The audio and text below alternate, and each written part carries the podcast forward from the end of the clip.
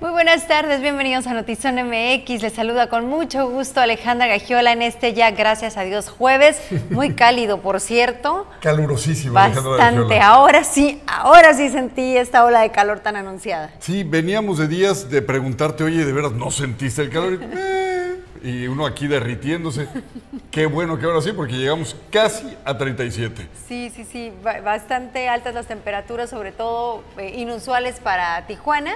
Eh, si bien comparamos con otros lugares del estado como Tecate y Mexicali, sabemos que no es nada, pero realmente sí ha sido notorio eh, para esta ciudad las altas temperaturas que además el pronóstico es de que continúan y todavía van a aumentar más al llegar el fin de semana. El sábado es cuando se espera que las temperaturas lleguen a niveles récord aquí en Tijuana, ah, bueno, en todo el estado, pero en Tijuana particularmente podemos esperar que el termómetro llegue de 40 a 43 grados centígrados algo que verdaderamente aquí sí no lo hemos visto. En México Mexicali acostumbrados. Sobre todo porque no están las condiciones dadas, es decir, ayer hablábamos de que no hay cuartos fríos, por ejemplo, para personas en situación vulnerable o situación de calle, no hay aire acondicionado en la gran mayoría de las viviendas, no las hay tampoco en todos los negocios, como sí sucede en la capital. Entonces, por eso también esta sensación térmica mucho mayor.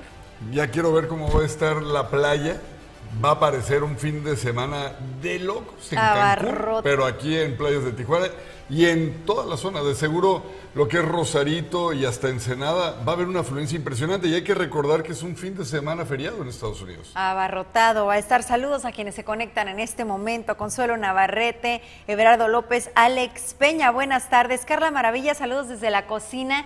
Díganme si no tengo las mejores amigas del mundo, las dejé haciendo chiles en nogada. ¿Van a invitar o...? Yo sé este, que son tus Que si van a invitar a Luis, ya, pues no sé, Carmen, Carla, contesten a ver si quieren invitar a Luis. Están pelando nueces en este momento. Yo llevo el galón de chasta. Saludos a Castillo Casti. Bueno, vamos de lleno con la información y en este espacio le hemos hablado del viacrucis que viven las víctimas de violencia sexual y también de violencia intrafamiliar. Les hemos hablado de la cantidad de veces que tienen que asistir, de que les dicen que regresan días después, de lo que representa el perder un día de trabajo para ir a que te revictimicen y que tengas que por veinteava vez contar tu historia de algo que ya de por sí fue terrible. Bueno, en este sentido, creo que podemos visualizar una luz en el camino porque se espera que cambie esta situación y estos trámites. Aquí los detalles.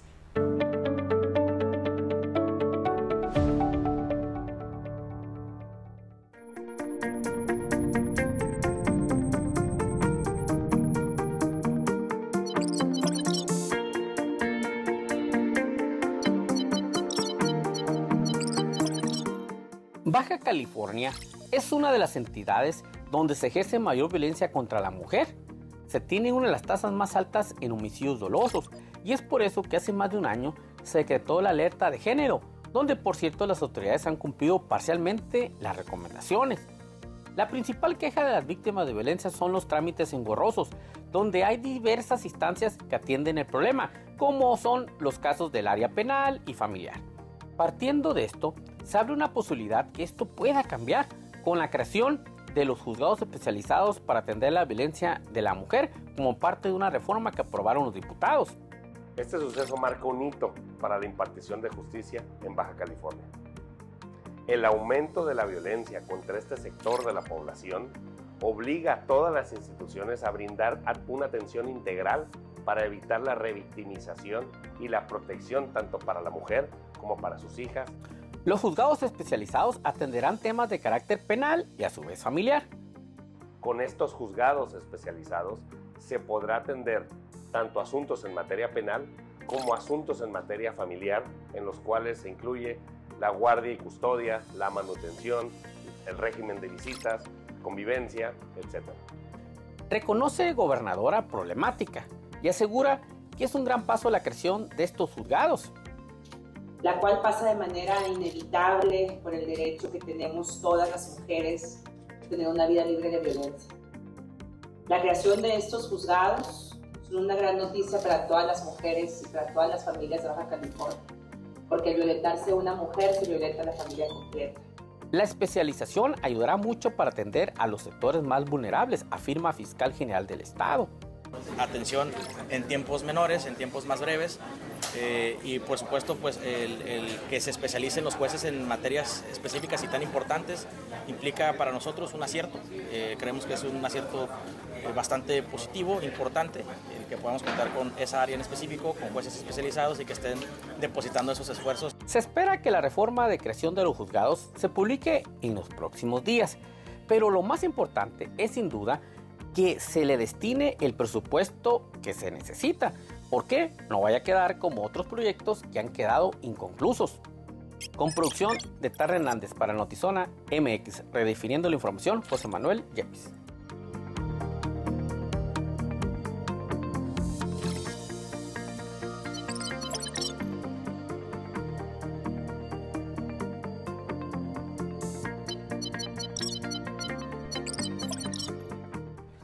Saludos a Bronquito Romero, que dice que ya está de pinche en la cocina, al tanto de las noticias. Gracias, qué bueno que ya llegaste a sustituirme, me da tranquilidad saber eso. Seguro ya estás pelando, ¿no es tú también? Alexa Santiago, Felia Medina, gracias por conectarse y por acompañarnos esta tarde. Y bueno, Luis, en, en este sentido, en esta noticia que me parece de extrema relevancia, porque por el oficio periodístico ya he seguido varios casos y a varias mujeres que pretenden interponer una denuncia por abuso intrafamiliar o por abuso sexual. Y yo he visto sí la voluntad en muchas ocasiones de quienes las atienden y tratan de tener esta sensibilidad y han recibido los cursos y demás, pero al mismo tiempo el número de trámites imposibles de cumplir en donde la víctima decide tirar la toalla y dejar el trámite a media sin que se llegue a alguna consecuencia. Quiero pensar que este anuncio se da eh, eh, admitiendo que será un trámite en un lugar en donde realmente se dará seguimiento sin necesidad de todo esto que ya mencionamos. Estoy seguro que se busca sensibilizar también al personal eh, de entrada porque no sé si lo que voy a decir es correcto, pero en el mando tenemos a una mujer que ha colocado también en puestos clave de atención a otras mujeres, siento yo, con la capacidad probada y además la carrera que les precede para entonces que suceda esto que estás diciendo. Ojalá, quiero pensar, y además ayudados por el presidente magistrado, eh, de que así será. Eh, la intención es muy buena. Ahora, yo creo que si hay un voto de confianza lo podemos poner sobre la mesa para que en lo sucesivo las cosas se den. Pero yo, ¿sabes qué decía hace rato?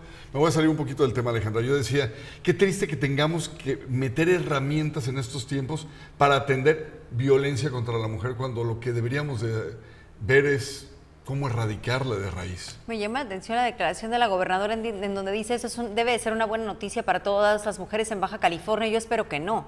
Yo espero que sea una buena noticia para las mujeres que tengan la necesidad de presentar una denuncia por ser violentadas, pero que cada vez sea el menor número de mujeres y el menor número de familias afectados por esta situación.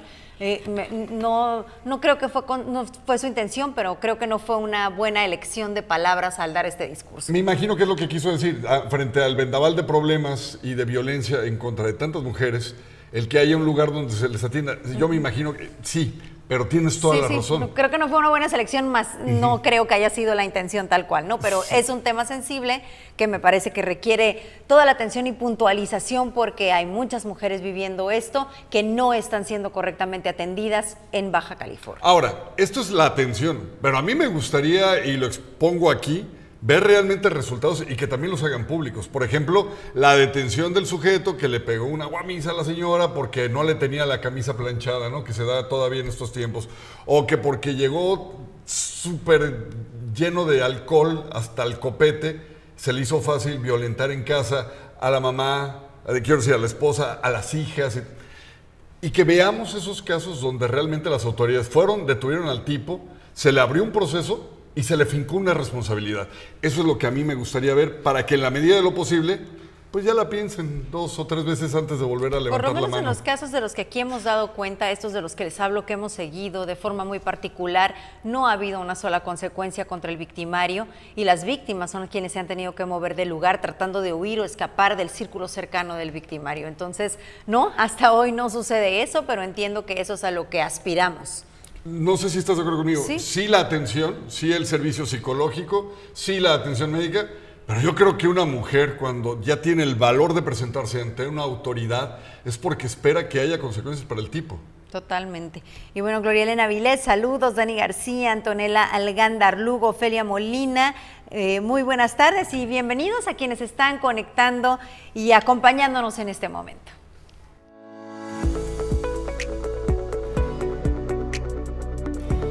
Es para nosotros un gusto comentarles a los socios de Canacintra y al público en general que ya estamos a unos cuantos días de llevar a cabo el segundo Congreso Nacional de Mujeres Industriales que tendrá lugar en esta ciudad de Tijuana.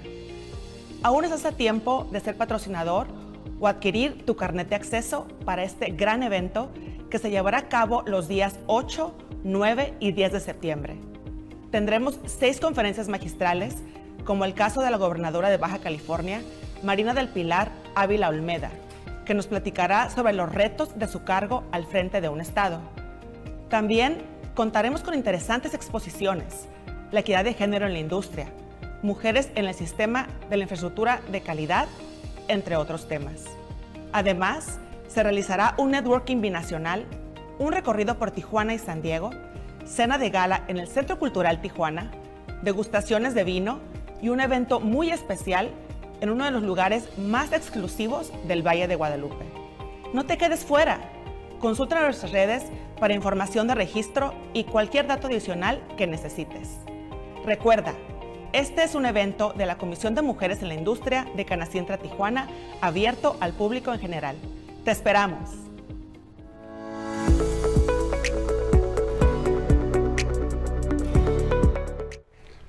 Oiga, creo que uno de los problemas que estamos enfrentando como humanidad, como planeta, es el tema del agua, el agua eh, para consumo humano.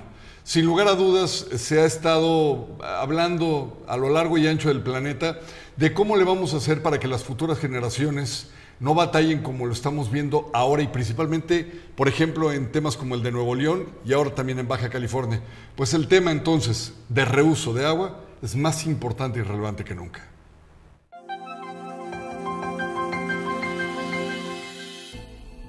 Autoridades municipales dieron la apertura del cárcamo de bombeo de la línea morada en el distribuidor vial Manuel J. Cloutier. Pretenden retomar el proyecto de reuso de aguas residuales para el riego de áreas verdes. Apostamos a los trabajos y proyectos que garanticen un mejor desempeño sobre el medio ambiente dirigidos a toda nuestra ciudadanía, que va desde sembrar vida en nuestra región con los más de 45 mil árboles en 10 meses de esta administración hasta la implementación del saneamiento y reutilización del, del agua con una inversión de cerca de 4.400.000 pesos. Señalan autoridades que se realizó la instalación de bombas de riego, así como la rehabilitación de las áreas verdes para regar 42.000 metros cuadrados. Señalan que los costos están por debajo hasta en un 85% del agua mientras que el cónsul general de Estados Unidos, Tomás Groth, señaló que estos proyectos ayudan a disminuir las afectaciones por la sequía que se vive en Baja California. Si no cambiamos drásticamente la forma en que usamos y aprovechamos el agua, los tandeos serán cotidianos. Lo bueno es que México y Estados Unidos están trabajando conjuntamente de una manera sin precedente. Desde hace varios años el proyecto Morado ha intentado implementarse en Tijuana, sin embargo son pocos los espacios de áreas verdes que tienen este sistema de riego de agua potable. También son pocas las medidas que realizan las autoridades para el ahorro porque Baja California se encuentra en sequía. Señaló el director del Centro de Innovación y Gestión Ambiental, José Carmelo Zavala. Son aguas mexicanas que hoy por hoy este, se van por el emisor submarino de aquel lado y se descargan aguas adentro en el lado de Estados Unidos. Bien porque no contaminan, pero es un recurso en estos tiempos de sequía que no deberíamos perderlo, ¿no? Y deberemos traer de allá para acá. Eso no está contemplado en este proyecto y vale la pena que del lado mexicano levantemos ese, ese, ese concepto, ¿no? Esa idea. Con imagen y edición de Lordan García informó para Notizona MX. Ana Lilia Ramírez.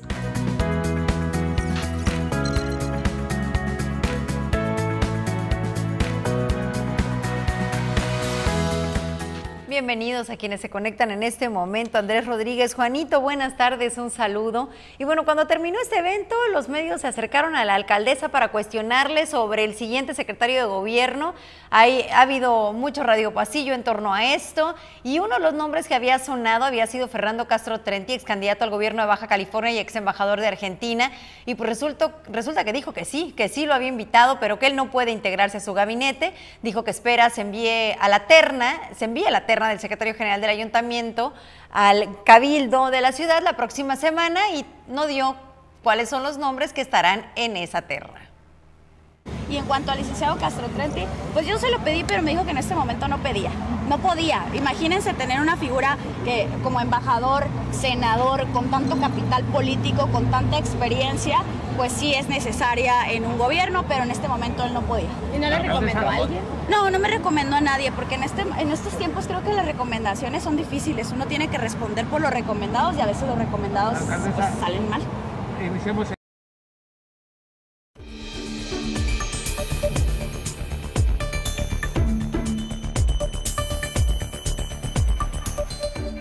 Hoy vamos a platicar en este lado del estudio con Marta Roselia Ramos, consejera Mujer Pyme, a quien le doy la más cordial de las bienvenidas y te agradezco que hayas aceptado la invitación. ¿Cómo estás, Marta? Bienvenida. Muy bien, muchísimas gracias. Al contrario, gracias a ustedes por permitirnos traer pues parte de esta información que necesita aprovechar la población de Tijuana, los emprendedores y emprendedoras. ¿no? Estamos platicando en días pasados acerca de esta gran ventana de oportunidades que se abren. Para quienes no nos vieron en aquella entrevista, Platícanos un poquito, ¿qué vamos a ver en este evento? Que ya está a la vuelta de la esquina. Bueno, principalmente si tienes una idea de negocio o ya abriste tu negocio, pero no sabes cómo crecer, este 22 de septiembre te invitamos al Foro de Mujer PYME Internacional, que de hecho cumplimos 10 años, donde vas a poder aprender a través de siete pasos interactivos, es decir, va a ser muy dinámico, va a ser como un tablero donde tú empiezas a jugar siete pasos indispensables que toda persona que empieza a emprender necesita para su crecimiento. Entonces va a ser divertido. Aquí vamos a tener eh, personas de una talla internacional muy grande, marcas muy grandes como Google, Amazon, lo que es Facebook, para que puedas entender la nueva forma de cómo vender, porque todos queremos saber, ¿no? ¿Cómo vendo? Pero sobre todo el hecho de decir, bueno, yo quiero emprender, pero ¿cómo tengo capital? Que es otro de los puntos, uno de los pasos. Estamos hablando que ahí sería el sexto paso, donde vas a aprender cómo obtener capital emprendedor, ¿no? Y sobre todo esos consejos con esos grandes talleres que traemos como Beatriz Acevedo, que ella en Estados Unidos ayuda muchísimo a lo que es eh, parte de emprendedores, cómo obtener recursos, o sea, esas ideas, esa creatividad que de repente no nos surge y dices, wow, no tenía la menor idea que había tantas formas, ¿no? Para poder obtener ese capital y poder emprender. ¿Conoces de cerca casos de éxito que nos pudieras relatar y que le sirvan a nuestro auditorio de inspiración? Uno que te acuerdes, bueno, seguramente conoces muchos, pero uno que te llegue a la mente así a bote pronto. Tequila Cachanilla, que ahorita ya está en Estados Unidos comercializando y que la verdad se lo recomiendo, ya viene Navidad, entonces empezamos a comprar. Entonces, así como ella empezó con una idea y dices, empezó aquí en Tijuana, en México, una de las oportunidades que tenemos precisamente en el foro es decir, ¿cómo puedo emprender uno aquí en México, pero sobre todo, cómo poder exportar ese producto, ese servicio a Estados Unidos? Entonces vamos a tener precisamente gente de Estados Unidos donde nos pueda invitar y nos den los pasos, esos consejos de cómo abrir mercado en Estados Unidos. Por eso es importante que te des la oportunidad de estar ese día ahí, que entres a la página, ¿no? Sobre todo para que descubras todos los talleres y esas grandes personalidades con esas grandes experiencias. Quiero pensar, Marta, que la respuesta es no, pero te voy a hacer la pregunta de todas maneras por si hay que ampliar el no o hay que reforzar que siempre sí. ¿Hay alguna limitante para quien quiera asistir y que piense que a lo mejor aquí es la oportunidad, eh, no sé, franca y llana de abrir un negocio? No, no hay limitante. Yo creo que la única limitante es aquella persona que realmente eh, no tiene una visión tan amplia de decir cómo empezar. Aquí es para todas las personas, tengan, no tengan dinero, tenga una idea, no tenga una idea, ahí va a salir con ideas. Vamos a ver si nos están escribiendo para hacer preguntas. De todas maneras, vamos a dejar eh, pendiente la posibilidad de que te hagan preguntas. Lo que sí es que ¿Cuánto dura y a qué horas tienen que estar y cómo va a estar el acceso? ¿Cuál es la logística y estacionamiento? Cuéntanos todos los Oh, detalles. sí, esto va a ser en Distrito 65, es un edificio nuevo, muy grande, amplio, con bastante estacionamiento y la logística inicia desde las 8 de la mañana donde puedes estar aprendiendo y termina a las 8 de la noche. Así que si tú entras, puedes tener acceso general o estar en el área de VIP donde terminas con todas eh, las del Consejo de Mujer PYME Internacional y con las personas que están dando los talleres ese mismo día. Los talleres van a tener, me imagino, que pues horarios específicos, se tienen que inscribir antes porque su- seguramente habrá cupos limitados. Eh, las pláticas van a ser para todo mundo o se paga un extra adicional. No, no, no, no. Con, eh, simplemente con una cuota de recuperación puedes entrar a lo que quieras, pero ciertamente, como dices, como la gente de repente al último empieza a comprar, pues ya no hay eh, cupo a lo mejor en el taller que quiere. Entonces, si tú entras desde ahorita a lo que es la página de Foro Mujer Pyme 2022, vas a ver todos los talleres, todas las charlas, todas las pláticas de esos grandes expertos, esas marcas que inspiran y que dices, wow, ¿cómo le hizo para llegar ahí y abrir tantos negocios? Eh, entra, aparta tu lugar y te esperamos este 22 de septiembre. Perfecto, entonces es a partir de las 8 de la mañana, van a dar, eh, o va a haber ahí mismo, me imagino, módulos para un aperitivo, un, eh, no sé, un sandwichito, un café, va a haber todo esto que está montado para que, me imagino, si quieres accesar, pues ya no te quieres ir hasta que le saques la última gota de jugo de provecho. Así es, aparte va a haber emprendedoras que van a estar vendiendo ahí parte de sus productos y que es importante, ¿no? De que empiecen a generar, como dicen, esos recursos y que más gente las empiece a conocer. Uno entiende que este evento es Mujer Pyme, pero no es únicamente para mujeres. Es para hombres y mujeres. Obviamente el nombre dice mujer pyme, pero en realidad es para los dos. Así que podemos aprender los dos juntos en esa idea de negocio o en ese negocio que tenemos ahorita, pero decimos, ¿qué más puedo hacer para que mi negocio sea rentable, sea eh, duradero, como dicen, y no como muchos, ¿no? Que van con esa ilusión de invertir y por no saber los pasos que realmente debe de seguir como ya un líder, un negocio, eh, pues al final quiebran, ¿no? Entonces... Yo me imagino que muchas personas a lo mejor pueden pensar que se les va a dar el ABC 1, 2, 3 de un negocio que tengan en mente. Sin embargo, yo creo que, por ejemplo, si usted quiere abrir una tortillería, pues no le van a decir ahí cómo hacer la masa ni dónde comprar las máquinas. De lo que se trata es de quitarle, y esto me lo imagino yo, quitarle los miedos, asesorarla de la manera en la que vaya conduciéndose eh, fiscalmente, mercadológicamente, eh, cómo emplear, cómo tener una entrevista de trabajo para los eh, empleados que usted vaya a contratar, etcétera. Va por ahí. Oh, sí, los pasos principales, pero déjame decirte algo bien importante. Bueno, me voy a adelantar un poquito. A ver. Hoy tuvimos una plática con cónsul de Estados Unidos y México, precisamente para saber cómo hacer esa alianza y ayudar más a lo que es el emprendedor, la emprendedora. Y obviamente ya muchas están dentro de nuestro programa. Las que ya están avanzadas, tenemos ahorita la oportunidad de que el Consulado de Estados Unidos nos ayude a, a hacer esas conexiones para poder crecer en Estados Unidos. Entonces, si ya estás avanzado, ya estás en un punto de madurez, creo que es la gran oportunidad donde nos podemos agarrar de la mano y sobre todo pues con Estados Unidos para poder Qué crecer chulada, más. Qué chulada. Marta, te agradezco muchísimo que hayas hecho una parada aquí en la promoción de este gran evento y ojalá que ya faltando poquito vuelvan otra vez, nos visiten para reforzar esta invitación y lo mejor, que después del evento tengamos una charla para qué tal les fue. ¿Te parece? Claro que sí, encantada de la vida. Te agradezco enormemente que hayas estado con nosotros. Gracias. Vamos del otro lado del estudio. Ahí está Alejandra Gagiola, también una mujer emprendedora.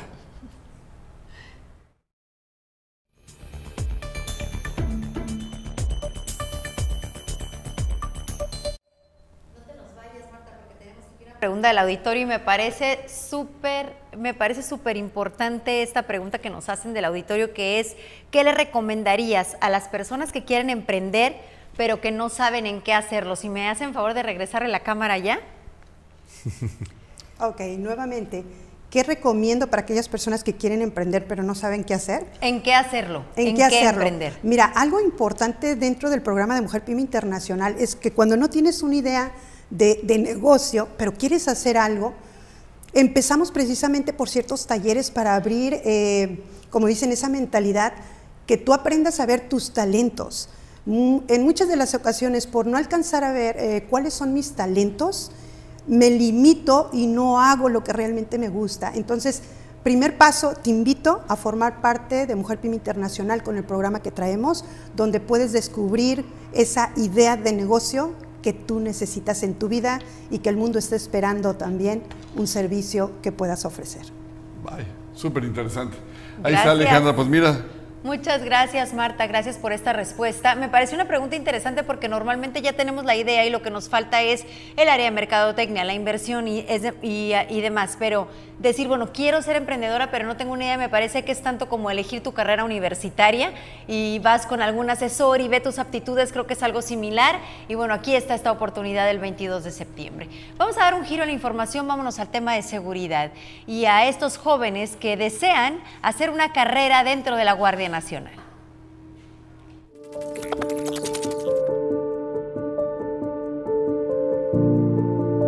En el cuartel militar Morelos, 21 elementos de las fuerzas castrenses ascendieron de subtenientes a tenientes, cuyo nuevo nombramiento se oficializó en la ceremonia de ascensos y promoción especial. Hugo Maximiliano Ortiz Rodríguez fue uno de los galardonados. Con tan solo 24 años, nombrado teniente de la Fuerza Aérea como piloto aviador, señala que este ascenso es un escalón, pues aspira a estar en el primer mando del ejército como un general.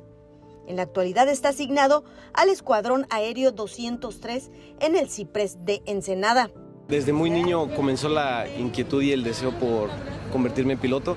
Con el paso del tiempo me enteré de, de la Escuela Militar de Aviación. Empecé a investigar y me gustó. Orgullosa, lució su uniforme de gala Paola Lisset Herrera Sánchez. Ascendió a teniente de enfermera. Señala que no ha sido fácil, pues logró hace siete años ingresar a la escuela de enfermería y después de años de estudio logró una promoción en este 2022. Entonces, eh, pues bienvenidos a todos los que quieran participar, a las nuevas generaciones. Pues yo creo que es una nueva oportunidad para ustedes y sus familias. La mayoría de los militares que recibieron su ascenso no estaban acompañados por familiares, pues son del centro del país. Irene Pérez fue una de las pocas madres que pudo estar en la etapa importante de su hija Judith Magdalena López Pérez. Señala que los padres de los militares se sienten sumamente orgullosos, pues en su caso ningún integrante de su familia ha tenido formación militar. Pues realmente no, no, este, eh, de hecho es la única de la familia que ha seguido esta enseñanza militar. Es la única, la primera. Y eh, pues enfermería pues, me llamó la atención y de hecho cuando, cuando este, estaba haciendo lo del ingreso había una teniente enfermera, me acuerdo que ella me empezó a hablar con tanto amor de esa escuela que yo dije quiero estar ahí. Entonces, Con imagen y edición de Daniela Ayala informó para Notizona MX, Ana Lilia Ramírez. El comisionado de la Guardia Nacional en el Estado, Jorge Enrique Martínez Medina, señaló que no ha habido reacciones tras la detención de David N., alias el Cabo 20, ya que eh, ustedes recordarán que había temor luego de esta detención, eh, que fue consecuencia de la quema de autos el 12 de agosto en la ciudad de Tijuana, específicamente de unidades del transporte público. Asegura que todo regresó a la normalidad, no sé si la normalidad sea una serie de asesinatos por día, pero bueno, esto dice eh, este militar, son 2.500 los elementos de la Guardia Nacional que resguardan Tijuana. No lo vemos, bueno, sí los vemos físicamente, pero no lo vemos en resultados. y hay algo, un fenómeno importante. Disminuyó aproximadamente en 60 muertes eh, en relación al, mes pasado aquí. Eh, bueno, en todo el estado y en Tijuana me parece que son 24 muertes menos. Ha estado mejorando la situación aquí en, en- en Tijuana y en el estado. que han disminuido los hom- homicidios? No, han disminuido los homicidios, han disminuido los homicidios. En el estado alrededor de 60 menos y en Tijuana me parece que son 24 menos en relación al mes pasado. Ha sido difícil y bueno, ¿cómo les ha ido con el despliegue luego del, del detenido este señor de, eh, que lo detuvieron en el estado de Nuevo León? La verdad es que aquí no hubo ninguna, una- ninguna repercusión. Y sobre los carros quemados, ¿considera que ya hay paz en Baja California después de Pues regresamos a la actividad, este, recuperación de áreas y recuperación de las actividades regulares de la sociedad. No escuchó mal, no es su imaginación. Estamos mejorando en el tema de homicidios. Oh, sí. En Tijuana, 30 elementos fueron dados de alta como elementos de la Policía Municipal y en la ceremonia de bienvenida estaba el secretario de Seguridad y Protección Ciudadana, Fernando Sánchez, quien señaló que continúa el déficit en la corporación policíaca y de manera urgente se requiere la contratación de al menos 100 uniformados, por lo que se trabaja en el presupuesto del próximo año para que continúe así la contratación de elementos.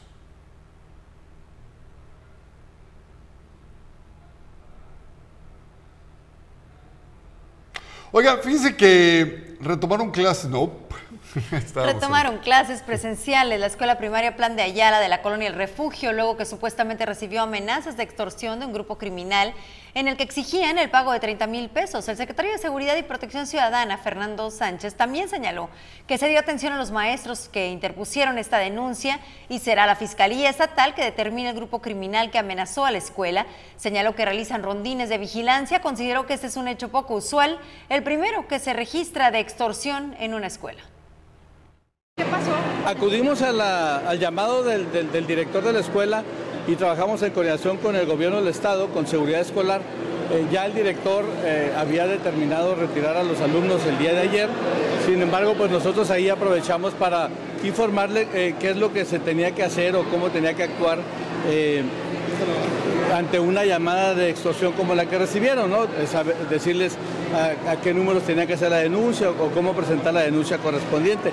Eso fue lo que, lo que hicimos y, pues estamos muy atentos, eh, tanto en ese lugar, fue una llamada de extorsión eh, lo que recibieron eh, y, estamos muy al pendiente con, con esa escuela o con algunas otras que puedan recibir alguna llamada en el mismo sentido. Miembros de la Fundación Todos Somos Eric Carrillo localizaron de nueva cuenta, ¿sí? Cuatro cadáveres en la fosa clandestina de la colonia 3 de octubre de Tijuana y con ello aumentó a 20 el número de cuerpos localizados en ese mismo lugar en las últimas cuatro semanas. El presidente de la Fundación, Eddie Carrillo, que presumen ya funcionaba como un horno crematorio clandestino de cadáveres, dijo que varios de los cuerpos estaban en condiciones de calcinación y existían hallazgos de que se utilizaron llantas para deshacerse de los cuerpos, pues el espacio quedó reducido. Aseguran que los maleantes, al saber que realizaban búsquedas, los colectivos optaron por calcinarlos para no dejar rastro de las víctimas. Saludos a Micaela Padilla, buenas tardes, Andrea Aro, Avi Martín del Campo. Un saludo y gracias por conectarse y acompañarnos. Y bueno, este espectáculo de autos voladores, porque eso es, una acrobacia impresionante, ya está próximo a llegar a Tijuana, los Ex Pilots Vertigo Tour, y usted puede ganar boletos en Zona MX. Lo invitamos. Lo único que tiene que hacer es seguir las publicaciones de esta plataforma y ahí leer las instrucciones para participar.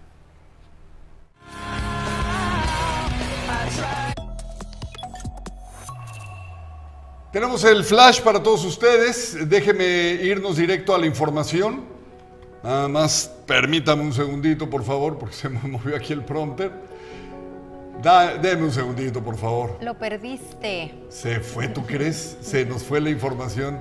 Aquí está, mire, perdóneme, estas pecatas minutas.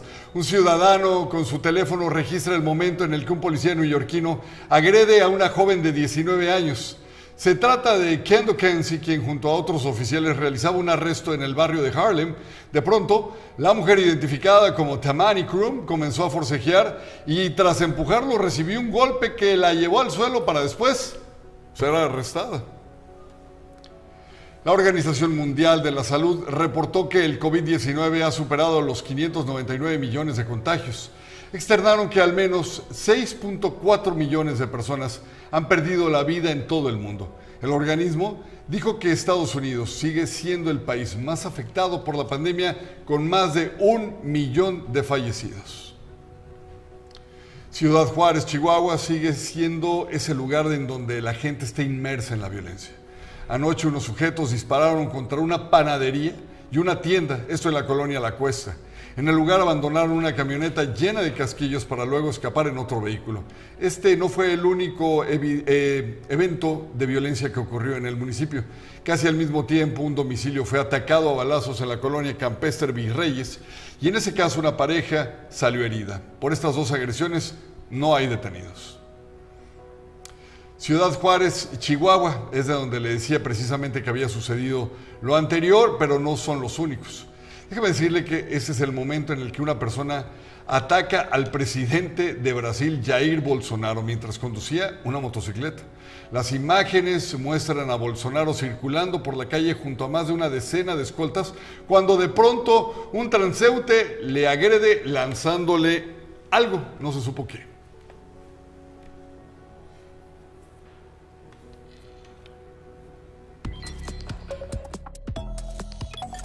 Lo mejor de los espectáculos en Socializando con Andy Piquero.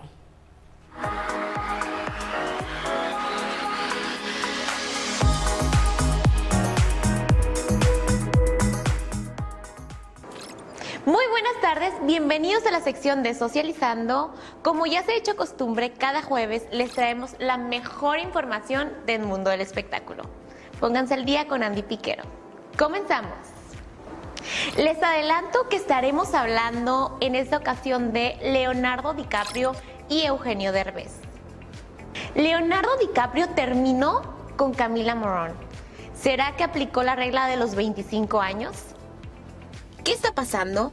Tal como el Titanic, el amor de Leonardo DiCaprio se hundió hasta el fondo y dio por terminada su relación con Camila Morón. De acuerdo con una revista, la pareja se separó tras cuatro años de relación, siendo la última vez que se les vio juntos el pasado 4 de julio. A partir de ahí, DiCaprio de 47 años y Morón de 25 comenzaron a dar muestras de distanciamiento, pero el momento que activó las alertas fue cuando la modelo fue vista en compañía del actor llorando, mientras Leonardo la consolaba. ¿Habrá sido realmente el final de su relación? Compártanme ustedes qué piensan sobre eso. ¿Qué le pasó a Eugenio Derbez? Esto es lo que sabemos de su accidente y su operación. Fue por medio de un comunicado que Alessandra Rosaldo informó que su esposo, el actor y comediante Eugenio Derbez, sería sometido a una intervención quirúrgica luego de que sufrió un accidente hace un par de días. Y aunque reveló que el proceso de recuperación sería largo y difícil, por el reposo y las terapias de rehabilitación, no dio mayores detalles sobre las condiciones de quien este año ganará un Oscar por su participación en Coda. Él está bien, sin embargo, las lesiones que sufrió son delicadas. La operación es muy complicada, mas no compromete su salud. En este momento, la prioridad es enfocarnos en este proceso para que Eugenio pueda salir adelante, tomándose el tiempo que sea necesario para hacerlo, escribió. Este 31 de agosto, Alessandra Rosaldo emitió un comunicado en el que informa que Eugenio Derbez se encuentra en recuperación tras salir de una cirugía complicada. Gracias por acompañarme el día de hoy. No olviden seguirme en mis redes sociales que se las voy a dejar por aquí. Nos vemos la próxima semana con más información. Nos vemos pronto.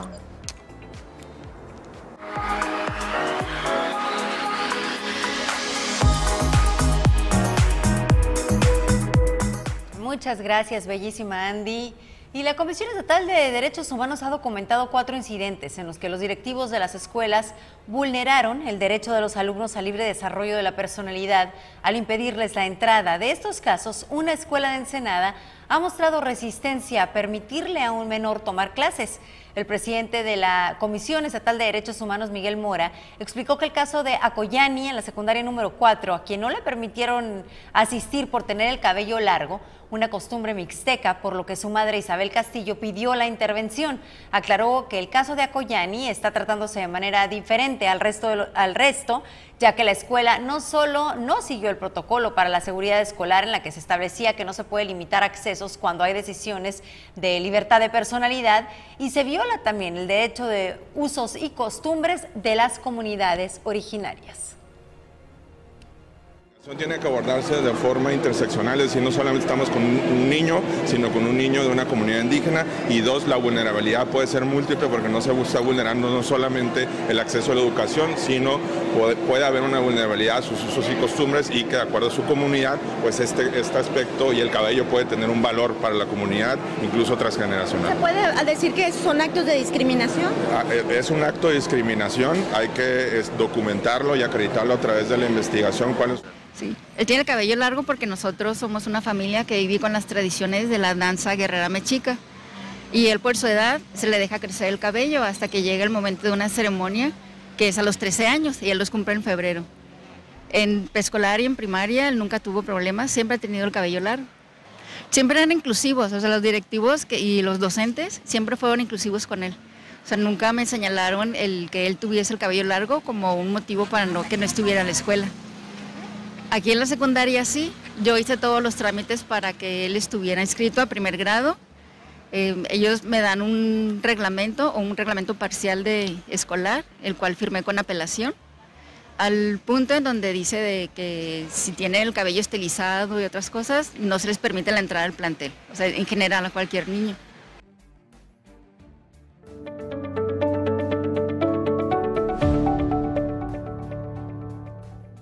Hola, soy Atsima Villegas, conductora del programa Zona de Turismo y Salud Baja California. Y te invito a que nos acompañes en las plataformas y redes sociales oficialmente Zona MX, para que conozcas la importancia del turismo de salud en Baja California y esa proyección de infraestructura, tendencias, tecnología, especialidades que hacen que Baja California sea líder y modelo a seguir. Hola, yo soy Juan Bertó. Y yo soy Cristina Acosta. Queremos invitarlos a ver el nuevo tráiler de Tadeo el Explorador 3, La Maldición de la Momia, que llegará próximamente a las salas de cine. Vive con nosotros esta gran aventura alrededor del mundo para toda la familia. ¿Un sarcófago egipcio? Ah, Momia, no quiero que toques nada. Perdóname, ¿qué dijiste? Oh. ¡Oh! ¡Ah! ¡Tu cara! ¿Qué le pasó a mi cara? ¡Estás maldito!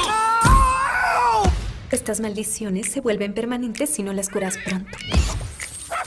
¡Sí! Te oigo. ¿Cuál es el plan? Escúchenme, antes de que sea tarde.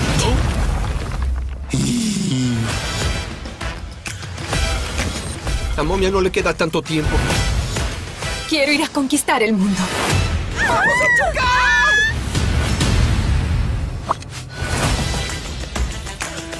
La policía! ¡No se mueva! Las momias solo son egipcias. Tú eres una bolsa de huesos podridos y vendas racias. Gracias, siempre me dicen eso. ¿Qué fue lo que le hiciste a la Mona Lisa? ¿La arreglé? Próximamente en Zona Contexto tendremos la oportunidad de conocer la trayectoria de uno de los investigadores más reconocidos en el tema de cocina tradicional mexicana. Después de recorrer prácticamente toda la República realizando diferentes estudios, ha encabezado importantes proyectos de difusión de la cultura gastronómica de México. Estará con nosotros el chef e investigador Mauricio Ávila Cerratos, próximamente en Zona Contexto por Zona MX.